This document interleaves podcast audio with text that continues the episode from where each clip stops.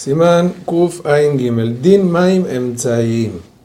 En este Simán, el Shulchan nos va a enseñar una alhaja con respecto a las aguas del medio. ¿Qué quiere decir?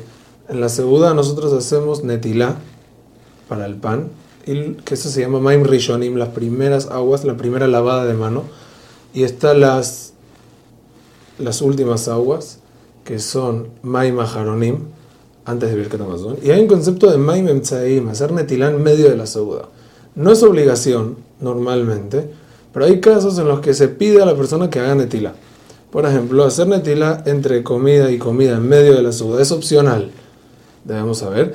Pero si comió leche y luego quiere comer carne, que se puede, debe lavarse las manos.